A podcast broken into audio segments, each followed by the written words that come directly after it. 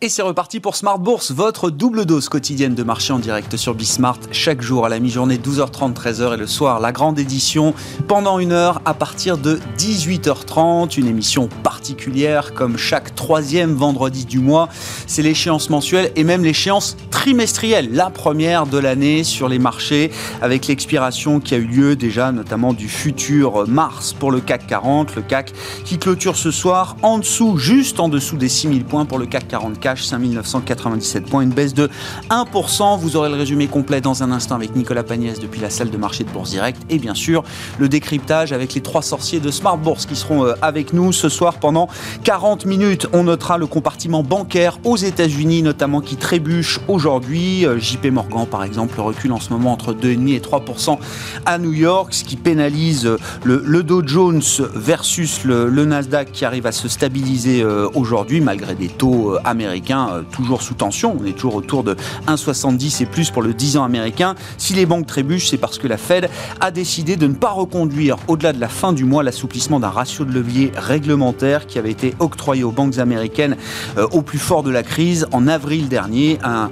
assouplissement qui permettait aux banques de ne pas comptabiliser les treasuries et leurs dépôts à la Banque centrale dans ce ratio de levier supplémentaire qui va donc être euh, remis aux normes dès la fin du mois de mars, dès le début du mois d'avril. Petit coup dur pour les banques, le marché ne s'y attendait pas et donc c'est ce qui pèse aujourd'hui sur les marchés. On notera la stabilisation également du pétrole après une lourde chute hier. On reviendra bien sûr sur tous ces mouvements de marché dans un instant et puis dans le dernier quart d'heure de Smart Bourse, chaque troisième vendredi du mois, c'est le café de la bourse qui nous accompagne avec euh, ce soir quelques bonnes pratiques pour bien investir en bourse, se connaître, définir son profil et euh, investir au mieux sur les actions. On en parlera avec Clémence Tanguy, responsable éditorial du Café de la Bourse, qui sera avec nous à 19h15 en direct.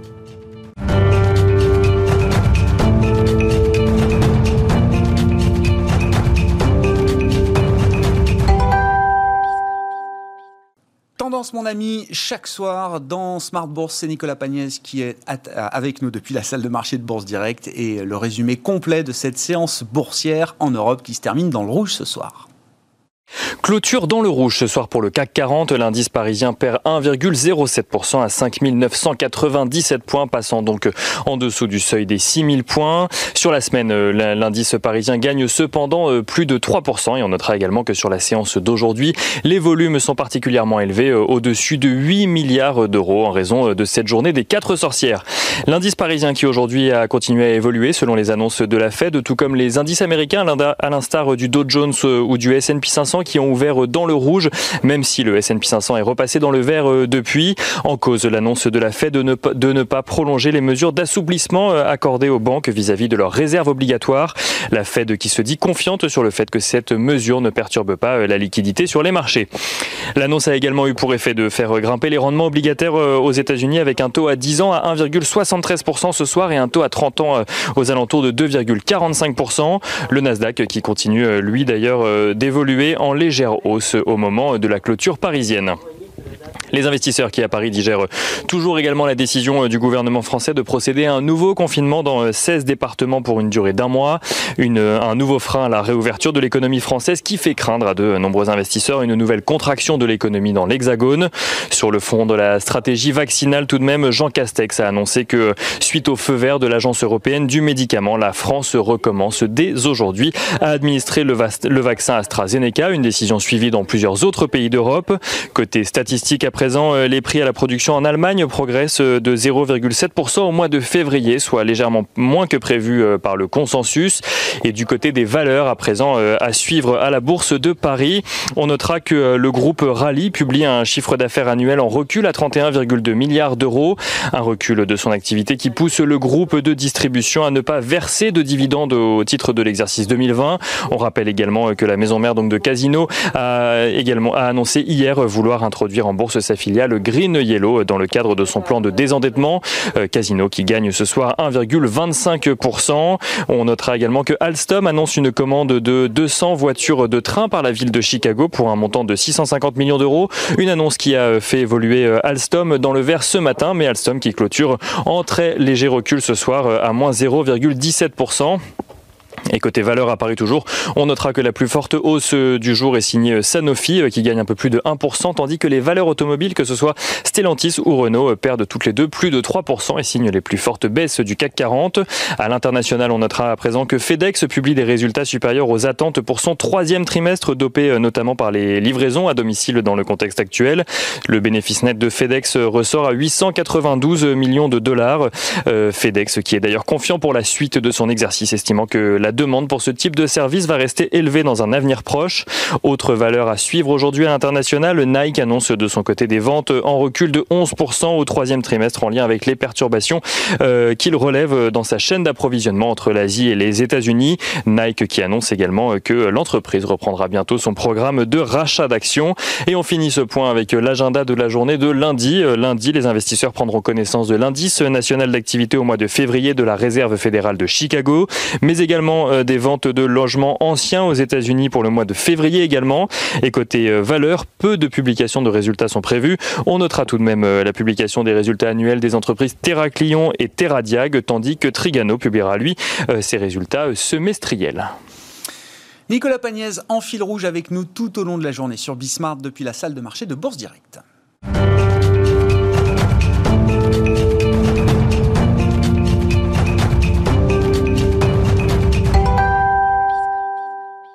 Et c'était donc jour d'échéance sur les marchés, une échéance importante puisque c'est la première échéance trimestrielle de cette année 2021. Et les trois sorciers de Smart Bourse sont avec nous ce soir. Romain Dobré en plateau, bien sûr, membre de la cellule info d'experts de Bourse Direct. Bonsoir Romain, bienvenue.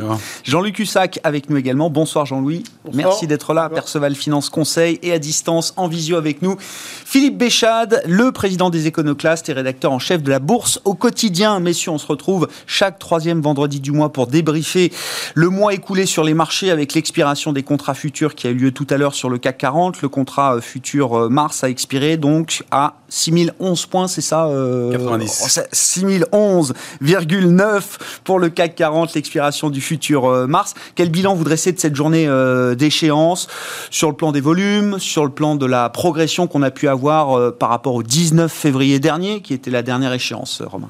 Alors oui, pas, pas mal de, de, bilans à tirer. Euh, par rapport à la dernière échéance, 240 points de hausse. Euh, donc ça, c'est évidemment important. Un volume important, 8 milliards 8 sur l'indice CAC 40 aujourd'hui. C'est souvent des volumes qu'on connaît au moment des échéances. Un petit appui baissier en fin de séance euh, sur, dans, dans, dans, le volume, donc peut-être un peu de, un peu de dégagement. Il faut dire que l'indice CAC 40 est allé chercher une cible graphique technique parfaite à 6066 points et demi la semaine dernière, au, début de semaine. et donc a patiné un peu depuis. Euh, moi, j'y vois quelques signaux de faiblesse. Alors, il faut dire aussi que c'est une échéance de record puisque c'est la cinquième échéance d'affilée en hausse. Euh, on n'avait pas connu ça depuis 2013. Euh, donc, cinq séances d'affilée de hausse, cinq mois d'affilée de hausse, une échéance à l'autre. On n'avait pas connu ça depuis 2013. En 2013, c'était entre juillet et novembre et on était monté de 589 points. Là, c'est depuis l'échéance d'octobre 2020 euh, et on est monté de 1097 points. euh, donc, donc bah, vous oui, ça montre l'ampleur. C'est le rallye vaccin, c'est ça C'est le, le, rallye vaccin et la, deuxième partie même du rallye vaccin.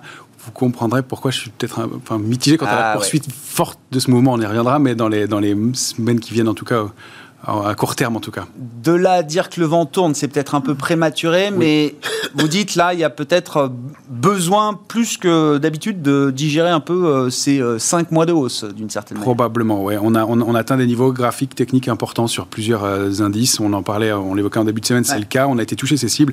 Sur l'Eurostox, au moment de l'échéance de l'Eurostox, on est allé chercher cette cible 3864. On l'évoquait lundi. On est allé buter dessus pile au moment de l'échéance. On a, on a travaillé au-dessus toute la semaine. On est passé en dessous hier et on est allé buter pile dessus on, oscille autour. Alors, ce n'est pas encore des signaux de retournement, euh, c'est juste qu'il y a effectivement, euh, voilà, on arrive avec une position ouverte moyenne sur le futur, pas grand-chose à dire de ce côté-là, à part une petite attaque baissière en début de semaine qui, à mon avis, n'a pas dû durer longtemps.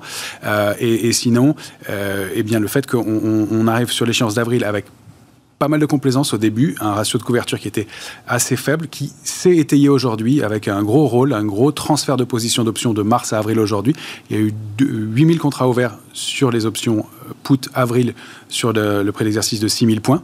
Donc on a transféré de la couverture qui manquait, manifestement, euh, c'est comme ça que je le lis, mais il y avait, on a clôturé 12 000 contrats sur mars. Donc on n'a pas tout transféré de mars à avril, mais on, a quand même remonté le niveau de couverture qui était euh, assez faible. En revanche, j'ai été regardé un peu plus loin, c'est sur le mois de juin, on a une très grosse complaisance au niveau des couvertures. Et ça, ça fait douter pour les semaines ou mois qui viennent. On sait qu'au mois de septembre, quand on s'était vu, eh bien, il y avait, on voyait déjà de la couverture sur le mois de décembre. les grosses échéances majeures, comme ça, la prochaine majeure, c'est mhm. juin. il y avait de la couverture, il y avait de la protection. Et là, il y a très peu de couverture, mais carrément de la complaisance. C'est un marché qui gagne en optimisme, en fait. Hein, en hein. optimisme au haut de marché. Alors, on, peut l'interpréter de deux façons. C'est pour ça que c'est pas encore temps de tirer la sonnette d'alarme, mais d'être plus vigilant ou peut-être de faire un peu de, ménage, de nettoyage dans ses portefeuilles. Euh, mais de se dire que peut-être pas immédiatement, mais on pourrait avoir vu effectivement des points hauts ou que le, gain potentiel est un peu limité peut-être dans les, dans les, semaines à venir. Il y, a, un petit risque. Euh, la volatilité est quand même à, 16. Euh, elle passe sous des niveaux qu'on n'a pas connus depuis longtemps maintenant, plus depuis plus d'un an.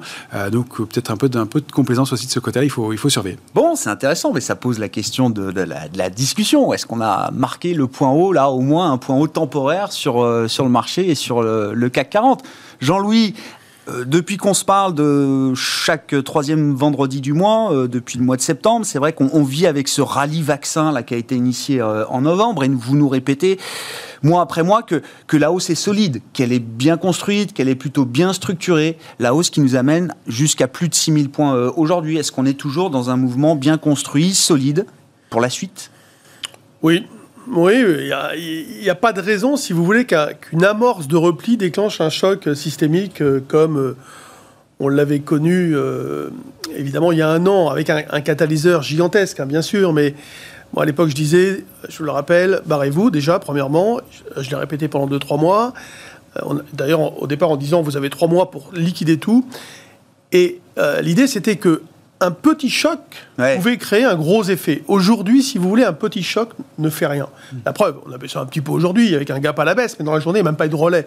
Et pourtant, on a reconfiné l'île de France, enfin confiné, je ne sais pas, mais en tout cas, des mesures de restrictions supplémentaires sur l'île de France. Et, le marché n'a pas tellement réagi. Et puis en fait, tous les marchés ont réagi parce que on a suivi l'ambiance générale, euh, tout simplement. Alors, cette hausse, c'est vrai que là, elle s'est un petit peu, c'est vrai, comme un, petit peu fragilisée. Qu'est-ce qu'on peut y voir? Des gaps euh, dans, le mouvement, euh, des journées où il se passait rien. D'ailleurs, c'était assez pénible parfois parce que, alors on achetait, on vendait, on gagnait des clopinettes. Et puis, 16h30, ça commençait à ah monter. Euh, et ça s'arrêtait pas avant 22 heures. On faisait deux fois euh, l'écart de la journée. Oh bon, euh, c'était pénible. Non, mais en plus, c'était vraiment point par point. Ce que tu disais, c'était absence de vendeur. Hein.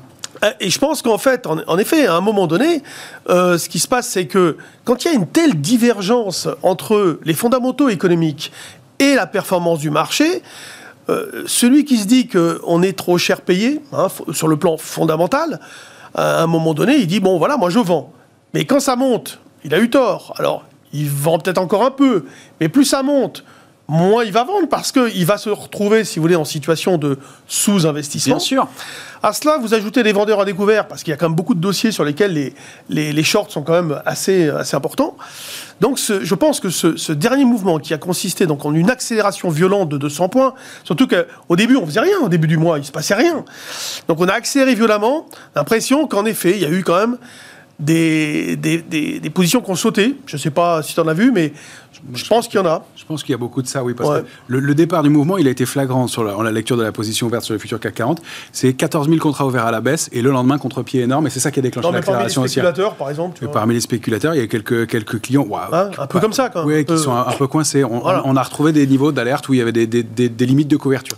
Mais euh, ce, qui est, ce qui est intéressant, effectivement, c'est qu'on a, on a, on avait le niveau de 5851 qui était une, barrière. qu'on on voyait beaucoup de, volatilité, beaucoup d'incertitude avant ce, ce niveau-là. Moi, j'y voyais un signe de fragilité.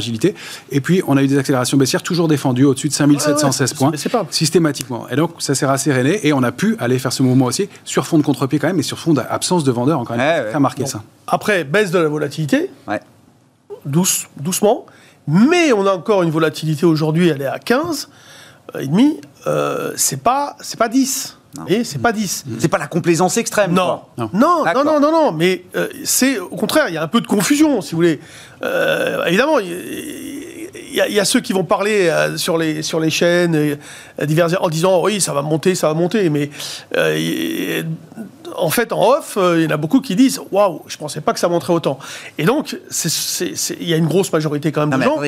juste pour redonner un peu de perspective, on, a euh, on est revenu cette semaine et ce mois-ci sur les niveaux d'avant-crise Voilà. pour le CAC 40. Non, mais juste pour redonner un peu la perspective des sûr. choses. hein. Et pas que le CAC 40. Et Et payer. pas que le CAC 40, oui, oui. Mais Non, il y en a qui sont au-dessus. euh, Il y en a qui, qui sont revenus sur ces niveaux-là bien Ouais. avant le CAC, Mais- d'une certaine ouais, manière. LVMH, le- l'Eurostock, elle est c'est quoi Elle est matière- 20% au-dessus de, de ce qu'elle valait au mois de mars et dernier. oui, oui. Donc, payer aujourd'hui 6050, si vraiment ce sont des achats de conviction, ça veut dire que ces gens qui ont une conviction acheteuse se disent que dans 6 mois, on sera à 6200, 6000, enfin 6003 peut-être, euh, parce que sinon, ils ne payent pas 6050. Donc je trouve que, imaginez que dans 6 mois, on puisse être à 6003, évidemment, on peut tout imaginer, hein, mais sur le plan fondamental, c'est faire un pari que tout va bien se passer dans les jours, euh, Ouais, dans les semaines comprends. et les mois à venir. Après, en face de cela, de ce doute, de... il y a quand même des résultats de société qui n'étaient pas mauvais, mais au contraire, hein, même plutôt bons dans l'ensemble. Le pétrole qui a boosté, bon là, c'est pris une baffe hein, avant-hier, mais euh, là, le pétrole a, a fortement monté, les valeurs comme Total, tout ça ont beaucoup monté. Ça, ça... C'est difficile. hein, de... On a un marché très particulier. Sincèrement, après, là, c'était l'automobile, Volkswagen. Vous avez vu euh, Oui. le DAX qui sont envolés. euh. Alors, quand je vois comment ça paye l'automobile, ça me rappelle, euh, bon, c'est vieux, hein, mais euh, pas à ce point-là quand même, mais ça me, ça me rappelle, les, les, en 2000, les points comme ça. Ah non, mais écoute, t'occupe pas, tu verras. euh, attendez, Volkswagen, c'est pas une Oui, non, ça pèse sûr. 100 milliards, ça vend je sais pas combien de millions de non, voitures mais- par an. Oui, oui, oui, non, mais bien sûr.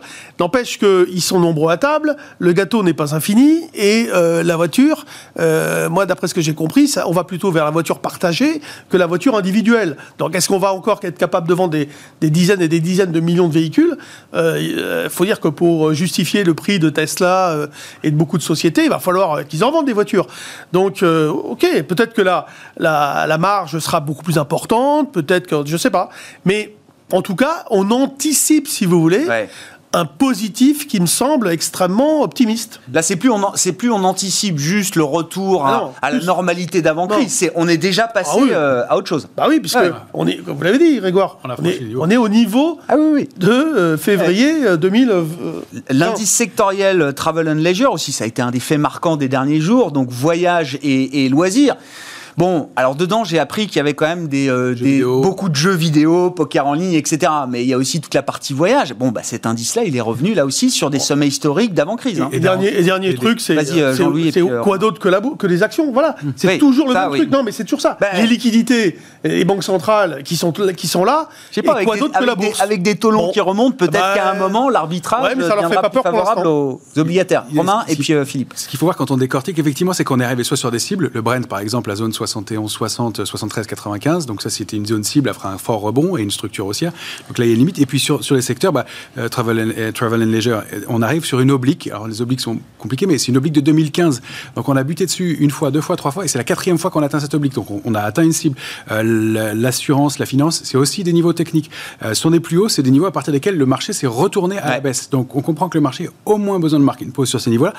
On l'a sur les médias, sur l'auto, la chimie, ce sont des niveaux qui avaient été des niveaux de retournement et des niveaux de blocage en 2018 déjà.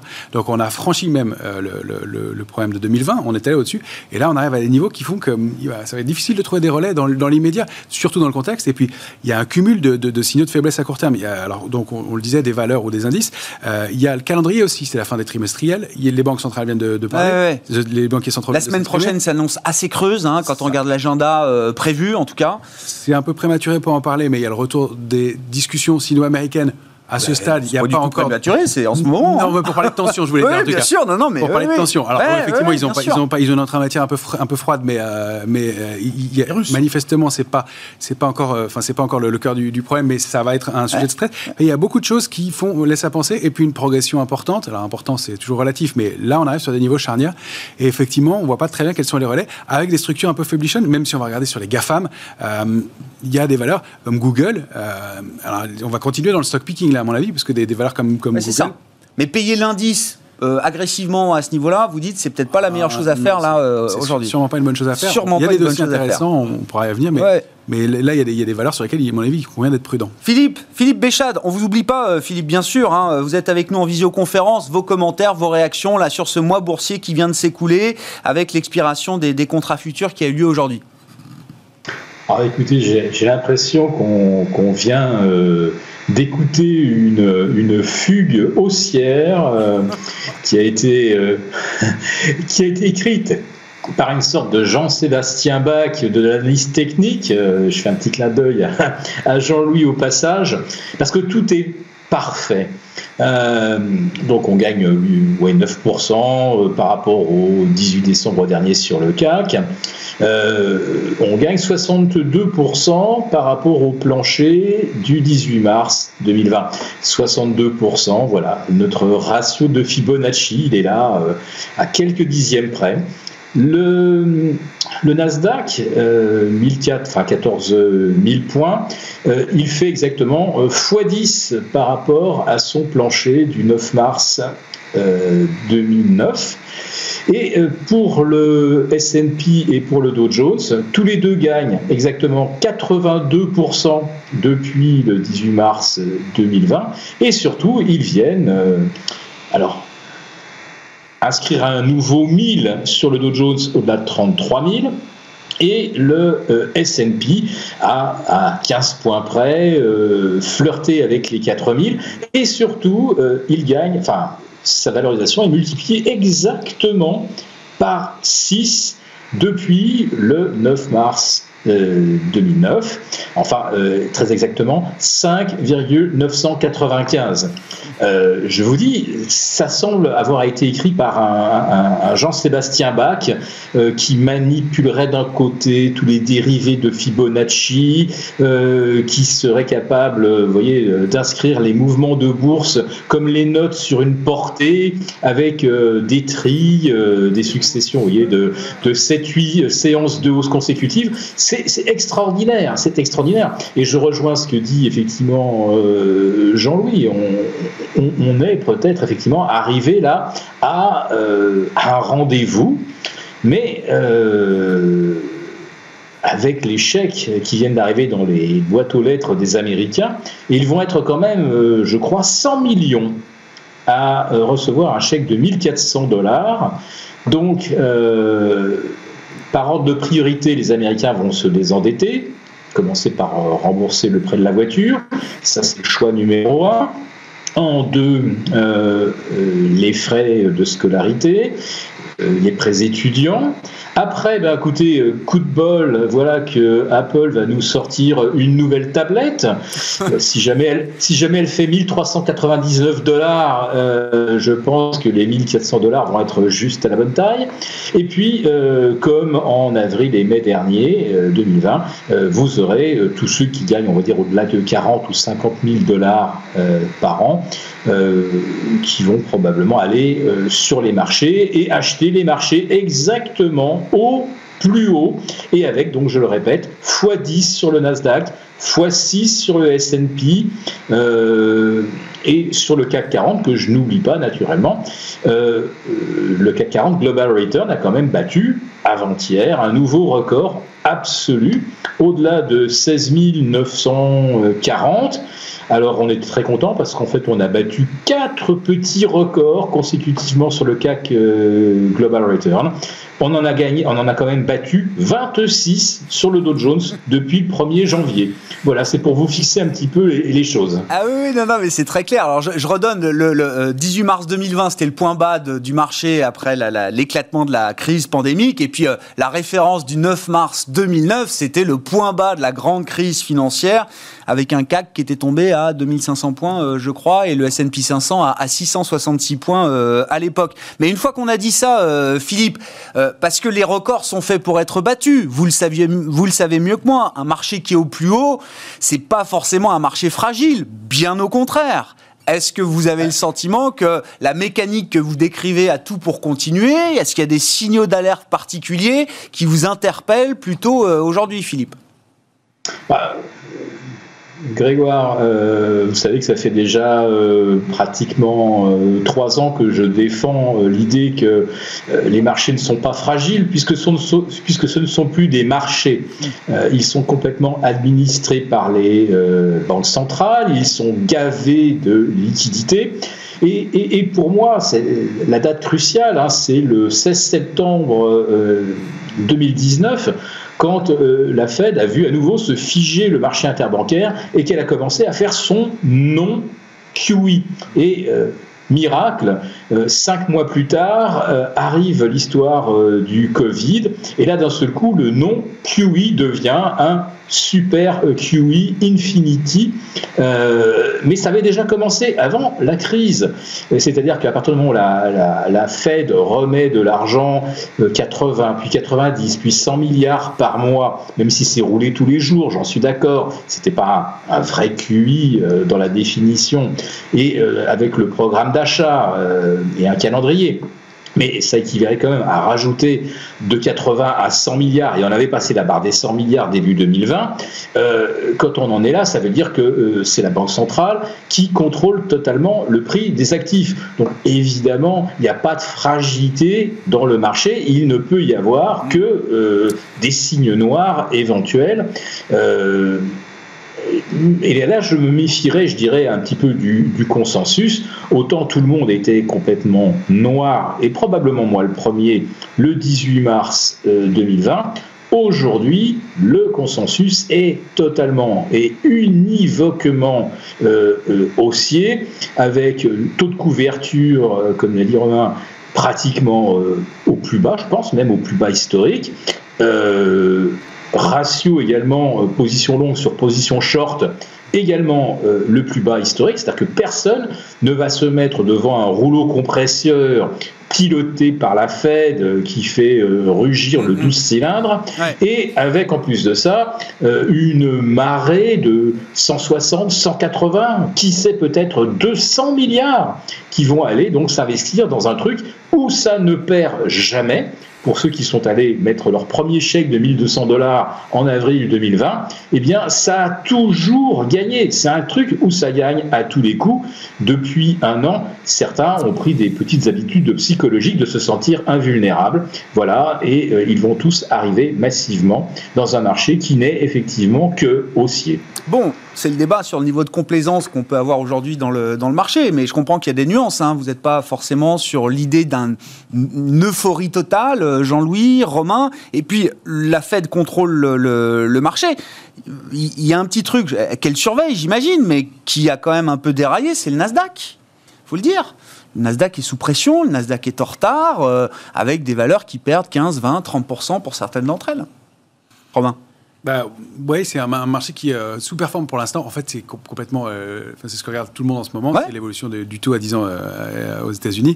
c'est ce, qui, ce qui donne le là. Et il y a effectivement une corrélation permanente. On le voit très bien en, pleine séance sur les indices, en fonction de l'ouverture des marchés américains, de l'évolution du, taux dans la journée. oui, alors c'est une pause qui est plutôt saine, à mon sens, de ce côté-là, puisqu'on se plaignait en septembre dernier, on en parlait, d'excès du, du, sur le Nasdaq, avec un, un call énorme de, de traders débutants et puis de fonds euh, spéculatifs euh, qui, qui, auraient pu, qui pu faire des réels marchés. Donc je pense qu'on est toujours en train d'apurer peut-être un peu ça. Euh, il y, a un marché qui, stagne. on voit que les, les, GAFAM, en les regardant individuellement, sont un peu topiches, elles sont un peu sur des, des points hauts. une valeur comme Google individuellement, effectivement, j'ai pas envie d'y entrer aujourd'hui, il y a une structure, ce qu'on appelle de possible d'island reversal, c'est-à-dire qu'il y a un grand gap en haut de marché, et depuis des cotations qui évoluent depuis plusieurs jours en, au-dessus de ce gap. Donc il suffirait d'un gap baissier pour finaliser l'Island Reversal, et c'est pas une bonne structure du tout. Euh, ça, c'est pas génial. Apple est un peu mieux de ce côté-là. Euh, Amazon a l'air de consolider, euh, même s'il y a un petit risque, et au moins 5% de baisse probable encore, mais c'est pas, c'est pas très méchant. Facebook consolide de façon un peu plus propre, voilà. Mais encore une fois, il va falloir sélectionner les dossiers. ce qu'on regarde, c'est oui, effectivement, il y a, y a une, hésitation, il y a une bougie hebdomadaire qui est pas très belle sur le Nasdaq. On a vu hein, des niveaux qui sont bien respectés et on a été buté dessus et on repart à la baisse. Voilà, c'est un marché qui se cherche. Pour l'instant, il est en pause. Encore une fois, il n'y a pas de signaux d'alerte majeur. Ce qu'on peut noter, moi, j'ai été regardé du côté des, marchés dérivés hein, mhm. sur, les, sur les, marchés américains. Je n'ai pas le même niveau de, finesse dans l'analyse que sur le, les marchés euh, européens, français. Euh, en Europe, j'ai regardé aussi sur le DAX Eurostox. Il n'y a pas, d'élément de complaisance très fort à court terme, à part le mois de juin, effectivement, qui est un peu, qui est un peu plus inquiétant.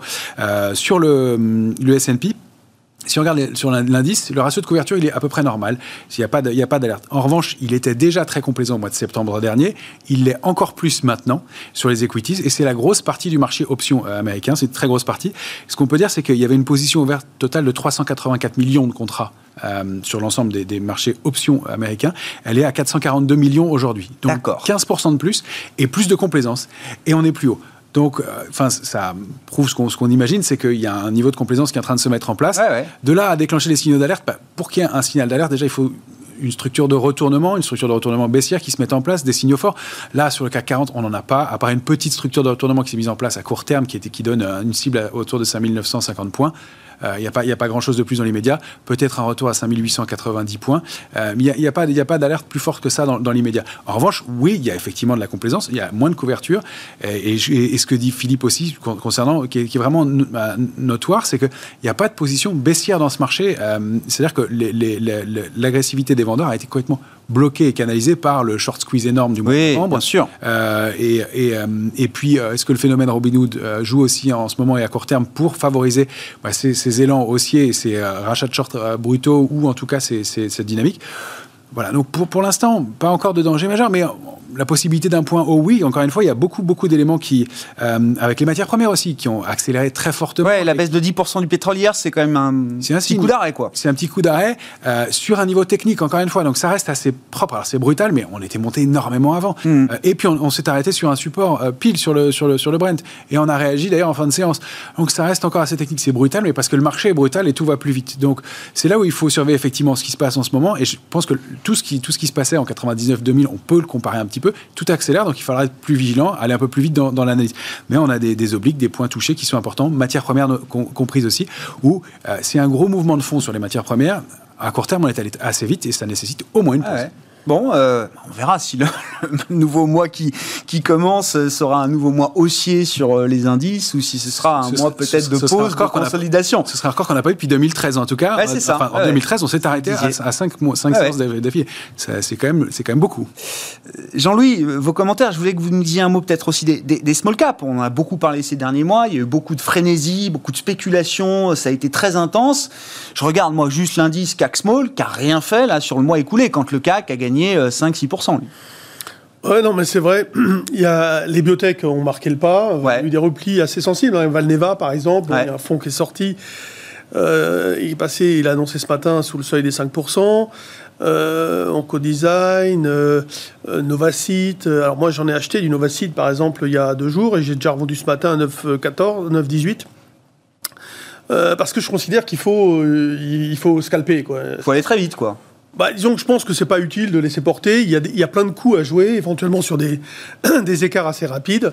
Je ne vais pas jouer, si vous voulez, le 30-40% qu'on espérait euh, à chaque fois au mois de février. Oui, je je, je, le joue pas.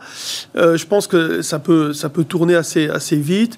Il y a et Sartorius, bon, euh, quand j'ai acheté aussi en me disant c'est peut-être le juste prix. Bon, il n'y avait pas de market timing.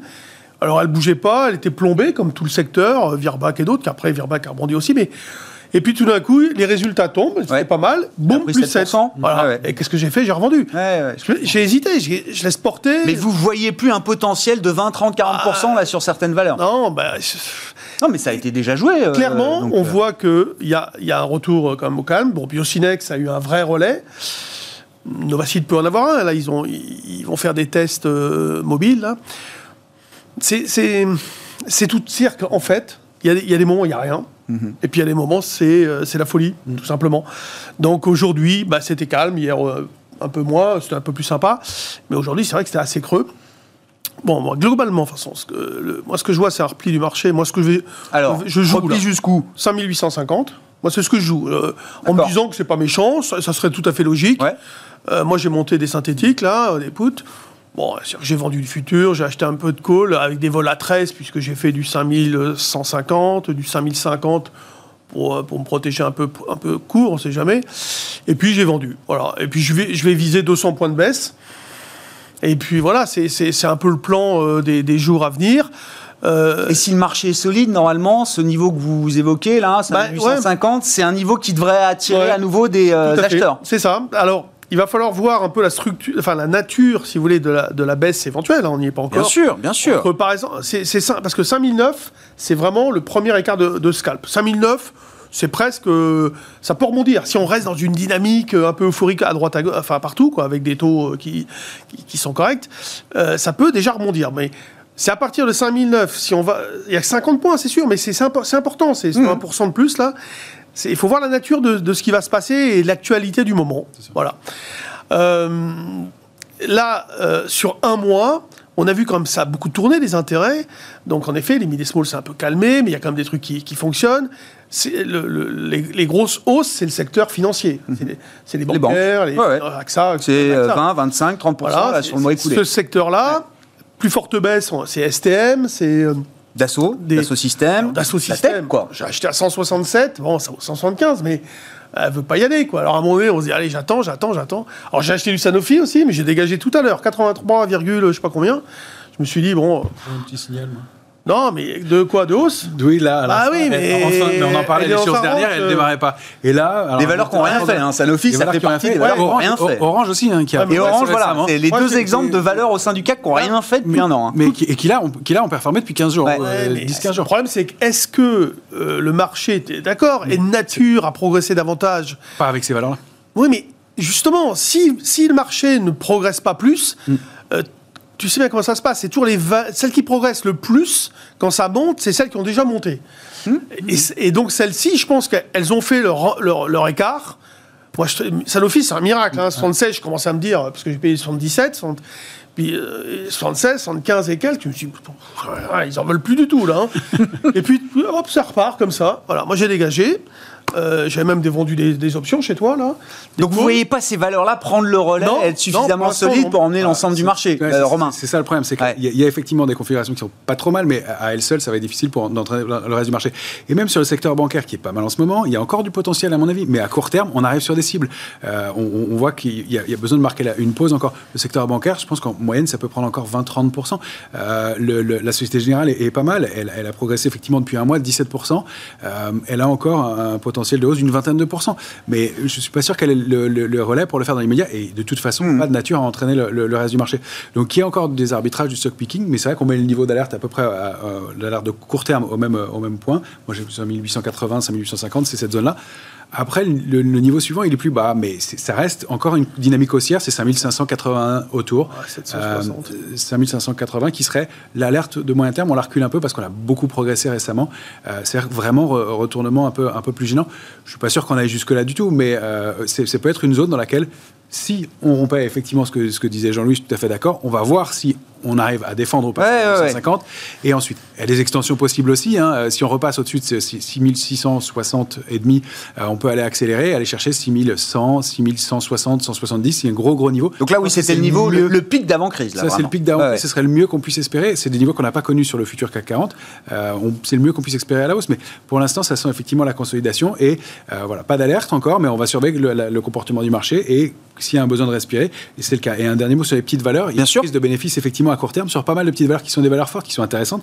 Mais Beneteau, De Richebourg, Reward- Media, Holot, euh, Morel et Prompt, c'est des valeurs sur lesquelles on, on a pris du bénéfice à court terme, alors qu'on pense qu'elles ont encore du potentiel éventuellement. On préfère, à- on préfère en rater. Ouais, je comprends, ouais. que de rester investi dessus. Et pourtant, elles ont, euh, elles ont, elles ont très bien performé. Ce que tu disais est vrai. On peut pas attendre des niveaux de performance qu'on a connus euh, depuis de- plusieurs semaines là. Il faut qu'on dise un, un- un petit mot. Alors, les matières premières, on l'a évoqué. Moi, je voudrais bien que vous me disiez peut-être un mot de l'or, parce qu'on a vu peut-être le- un, un début de rebond sur l'or ou pas, euh, Romain? On peut parler de ça Ou c'est encore trop timide?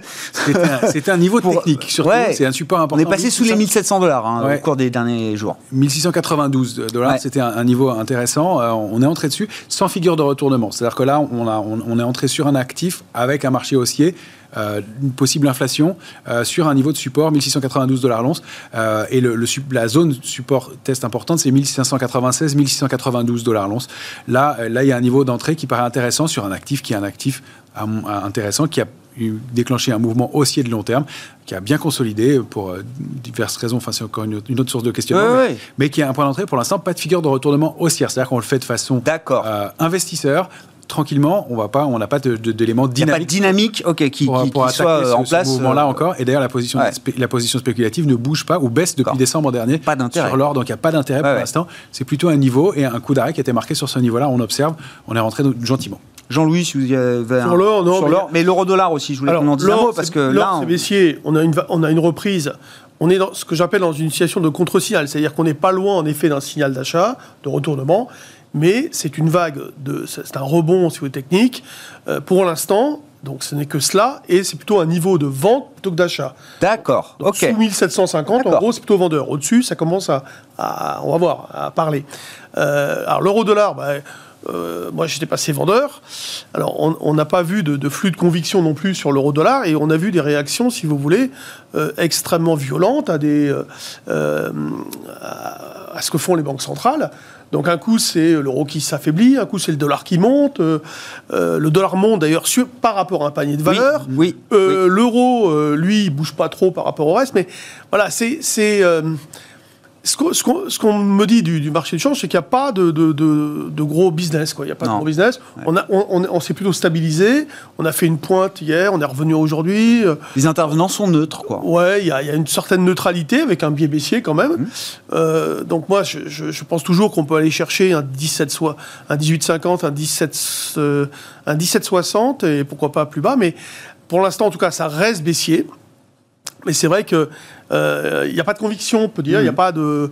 Ce sont vraiment des réactions à des nouvelles et aux banques centrales. Oui, c'est ça. On vient de passer le, le, cycle des réunions de banques centrales avec euh, bon, la Fed cette semaine, la BCE la semaine euh, précédente, et on se retrouve autour de 1,19 sur l'euro-dollar. C'est vrai que ce pas des ouais. mouvements euh, spectaculaires de ce, ce, point de vue-là. Il nous reste quelques minutes. Philippe Béchat, si vous voulez ajouter un mot là sur les, les actifs on, dont on a pu euh, discuter. Et puis Philippe, il y a un sujet qui vous intéresse parmi d'autres, c'est celui des SPAC, la folie des euh, Special Purpose Acquisition Company, des compagnies, euh, les Blank Check Company qui, euh, bah, qui servent à acquérir des sociétés euh, pour les introduire en bourse. Voilà. Alors, euh, je vous ai parlé d'une fugue haussière en 2020 écrite par un, bac de la finance. Là, quand on parle des SPAC, là, on est carrément dans un univers complètement wagnerien. Euh, c'est la Valkyrie, euh, 270 packs introduites euh, à Wall Street. Alors ça s'introduit, mais euh, sans formalité. Vous n'avez pas à produire naturellement euh, de vos comptes trimestriels puisque vous n'en avez pas et vous faites des opérations un petit peu comme en private equity, c'est-à-dire que vous allez acheter une entreprise qui n'est pas cotée naturellement et une fois que vous aurez la majorité, vous allez suite à une petite démarche relativement légère, euh, eh bien, changer de nom et prendre le nom de la société que vous avez achetée et ça s'introduit en bourse comme ça. Euh, c'est extrêmement commode, euh, c'est souple et donc en 2020, on voit arriver ce phénomène. On a 270 packs à peu près qui lèvent 82 milliards de dollars. Alors c'est deux fois le nombre de SPAC créés depuis pratiquement la, la, crise financière en 2009. Donc deux fois le nombre en un an. Et euh, les montants, c'est pratiquement trois fois ce qui a été levé depuis l'origine. Mais depuis euh, le 1er janvier, 10 semaines à peine hein, dans l'année 2021. Et là, nous en sommes déjà à 280 SPAC et 83 milliards de euh, dollars levés. Donc, si on fait une petite projection complètement stupide, euh, vous me la pardonnerez, euh, on va donc lever cette année 360 milliards de capitaux dans ce cadre très particulier des SPAC, et on en sera probablement euh, à 1000 SPAC à la fin de l'année, c'est-à-dire deux fois le nombre d'actions cotées euh, sur le S&P 500, la moitié de celles cotées sur le Russell 2000, alléluia, et surtout, euh, on en est déjà sur les seules dix premières semaines de l'année 2021 à autant de SPAC introduites en bourse que de dot-com en l'an 2000. Euh, et vous dites voilà. que tous n'y survivront pas, euh, Philippe? Parce qu'il y a les bons et les mauvais SPAC, évidemment. Je sais pas, le SPAC de Jean-Pierre Mustier, sponsorisé par Bernard Arnault. Je, peux imaginer que c'est quelque chose d'assez euh, sérieux, solide, réfléchi, pensé. Mais euh, il y a peut-être des, des, passagers clandestins dans cette vague de SPAC, euh, Philippe? Alors en fait, euh, les souscriptions, enfin les, lors des émissions, elles se font sur la réputation du gérant. C'est pour ça que vous retrouvez tous les anciens des, des plus grandes banques, euh, euh, du private equity, ils, ils la lancent tous. C'est une question de réputation. Alors, les SPAC ont une durée de vie limitée, c'est-à-dire qu'il faut sous trois ans avoir trouvé une cible, etc., et avoir fait des démarches pour l'introduire. Mais en fait, vous pouvez faire absolument ce que vous voulez de l'argent, mais ce que vous voulez. C'est-à-dire que si une SPAC avait, avait envie d'investir, je sais pas, dans une mine d'or ou euh, dans, le business orifère, ils pourraient le faire, et ils n'ont de compte à rendre à personne, euh, ils n'ont pas de business model à l'origine et euh, pas euh, d'historique de compte, et la, la, si jamais ils perdaient de l'argent, ni la SEC, ni les particuliers ne peuvent intenter la moindre action contre le gérant, puisqu'on lui a donné dès l'origine une carte blanche mais je me rappelle que, et Jean-Louis s'en souvient certainement également, et Robin, euh, qu'en l'an 2000, vous aviez euh, des dot-com qui s'introduisaient, euh, il y avait un, un, un, business plan, mais il n'avait encore ni chiffre d'affaires, euh, ni quasiment de siège social, c'était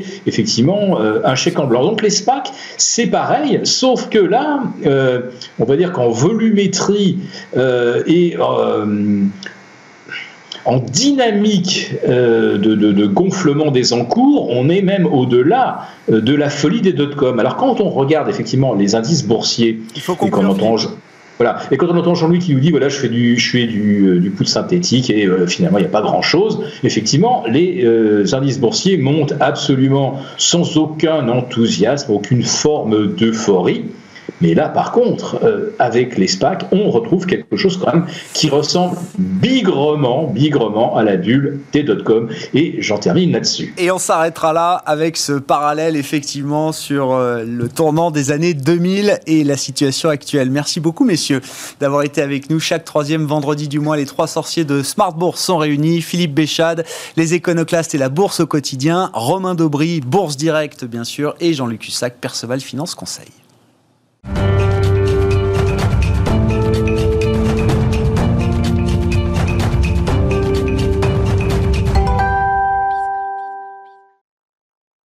Décryptage de l'investissement boursier. Chaque troisième vendredi du mois, nous avons rendez-vous avec le Café de la Bourse et c'est Clémence Tanguy qui est à mes côtés euh, ce soir en plateau. Clémence, bonsoir, bienvenue. Merci d'être là. Vous êtes responsable éditorial du Café de la Bourse. Bah, rappelons-le, oui, juste d'un mot quand même, c'est euh, alors euh, site dédié à l'investissement boursier au sens large. Ça, ça, va de la logique du trading à la logique patrimoniale, c'est ça, Clémence Exactement. Alors on a euh, trois déclinaisons ouais. Café de la Bourse, Café du patrimoine, Café du trading.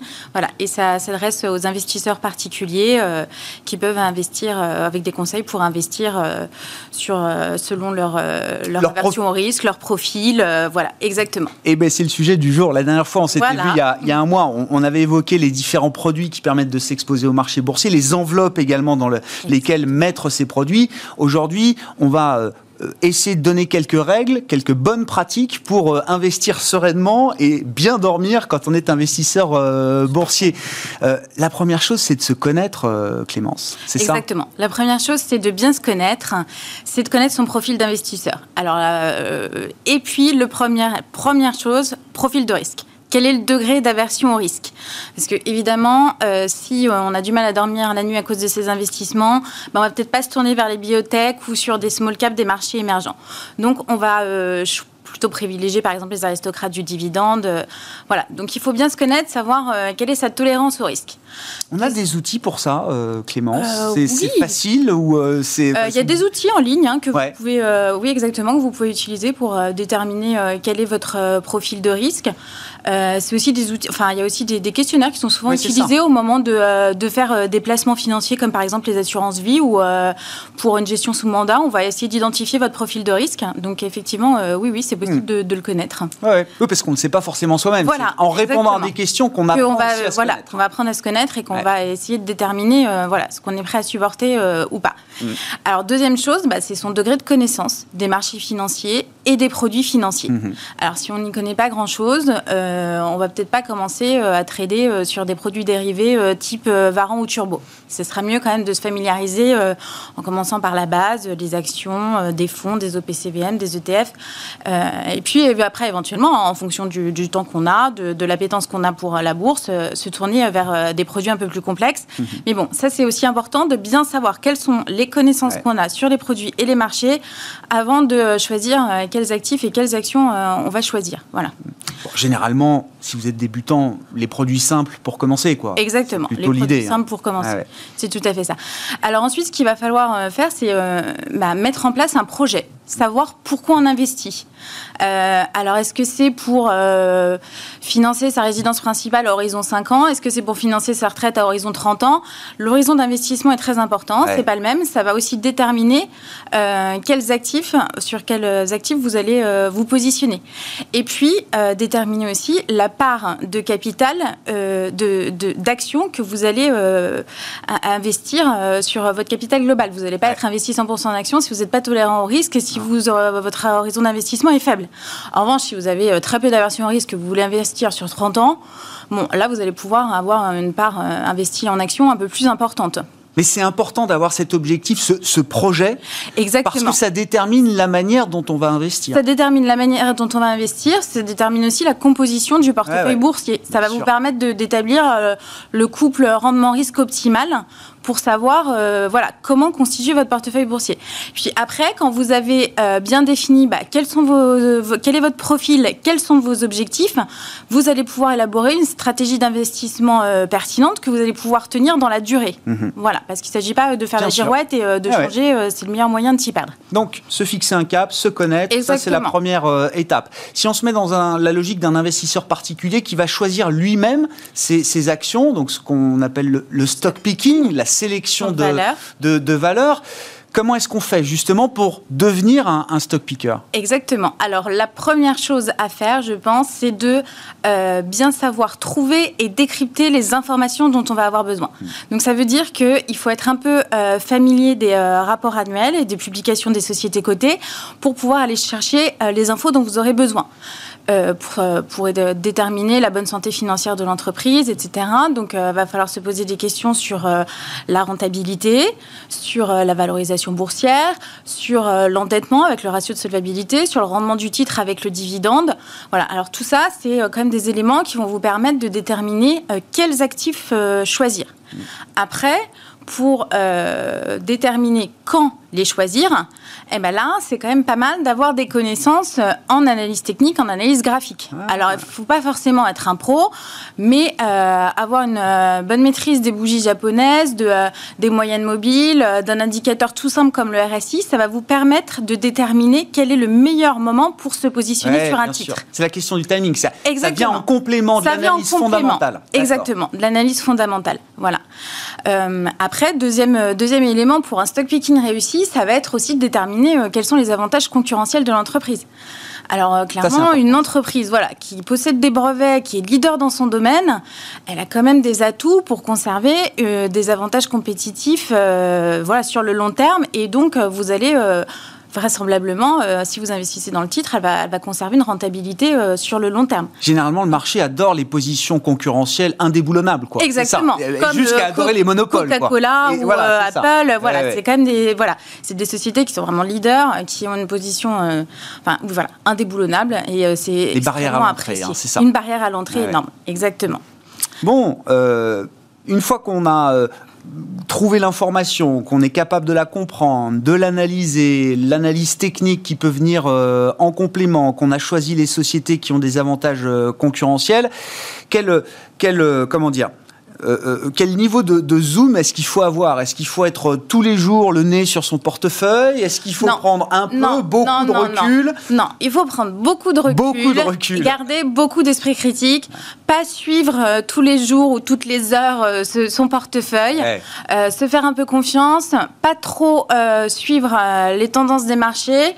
et puis, et puis essayer d'aller outre les effets de mode. Parce que finalement, euh, votre investissement, il va vous rapporter parce que vous avez bien sélectionné vos actifs, pas parce que vous avez investi comme tout le monde. Voilà, donc ça, il faut bien le garder à l'esprit. Il ne faut pas jouer au trader si vous êtes un investisseur. voilà, si vous êtes un investisseur euh, long terme, inutile de jouer au trader, euh, vraiment.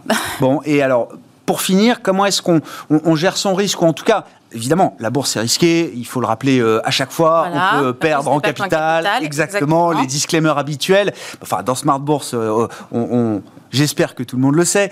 Euh, mais comment est-ce qu'on essaye de, piloter son risque, justement, Clément? Alors, le premier moyen de, euh, réduire le risque, ça va être de lisser son entrée. Alors, si vous avez un capital à investir en bourse, euh, mieux vaut ne pas investir tout d'un coup et de lisser son entrée, par exemple, sur une petite somme sur 10 mois, 12 mois, sachant qu'ensuite, évidemment, l'idéal, bah, c'est d'investir régulièrement tout le temps. Ça veut dire quoi? Vous avez sélectionné, par exemple, une ou des entreprises dans lesquelles vous voulez investir, vous mettez 10% euh, euh, de la somme chaque mois, comme ça, de manière quasi automatique? Exactement, de manière quasi automatique. Ça va, alors, évidemment, euh, ça va réduire aussi le risque de rentrer sur un plus bas, mais ça va réduire le risque de rentrer sur un plus haut. Eh oui. Donc, voilà, l'investisseur particulier, il a quand même tendance à, enfin, il a quand même intérêt à éviter le market timing. C'est assez difficile à faire. Peu de gens y arrivent, même parmi les professionnels. Donc, mieux vaut s'abstenir et lisser son, son entrée. Exactement.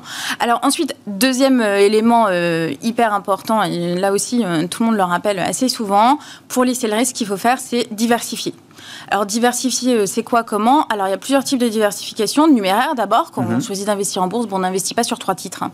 Ça c'est euh, ou alors euh, c'est pas vraiment de l'investissement. C'est toujours mieux que d'aller jouer au loto, mais bon, il y a quand même un risque énorme. Hmm. Donc on investit sur plusieurs dizaines d'entreprises, voire centaines. voilà, c'est la première chose. Ensuite, pas trop concentré. Pas trop concentré. Ensuite, il faut aussi une diversification géographique. Hmm. Alors, les Français adorent investir sur le CAC 40 quasiment exclusivement sur les CAC 40, ce qui pose un gros problème. Et eh oui, bien Alors, Voilà, on investit sur euh, les marchés européens, sur les marchés US, euh, euh, sur éventuellement les émergents, sur la Chine, etc. Alors, si on ne sait pas trop comment faire, bah, c'est simple. Hein. on peut quand même se fier à des fonds, y compris des fonds indiciels, les ETF sur, sur différents indices qui permettront d'investir sur plusieurs marchés boursiers. Voilà. Et pour conclure, Clémence alors, pour conclure, je dirais que ce qu'il faut aussi, c'est investir sur le long terme. La bourse, c'est euh, les actions sont une classe d'actifs extrêmement rémunératrice sur le très long terme. Et si vous avez un horizon d'investissement trop court, vous allez avoir tendance à prendre des risques démesurés pour pouvoir euh, avoir euh, des gains. Ah c'est sur le long terme, c'est d'ailleurs la classe d'actifs sans doute qui, euh, qui est imbattable. Hein. oui, voilà, tout ça, il y a beaucoup de recherches académiques et des études effectivement du passé, mais qui effectivement sont quand même des enseignements intéressants de ce point de vue-là. Merci beaucoup Clémence pour toutes ces recommandations, ces bonnes pratiques pour euh, piloter ces investissements boursiers, euh, y compris quand on est débutant. C'est le, sens de ce rendez-vous avec le Café de la Bourse chaque troisième vendredi du mois. Clémence Tanguy qui est avec nous en plateau ce soir, responsable éditorial du Café de la Bourse.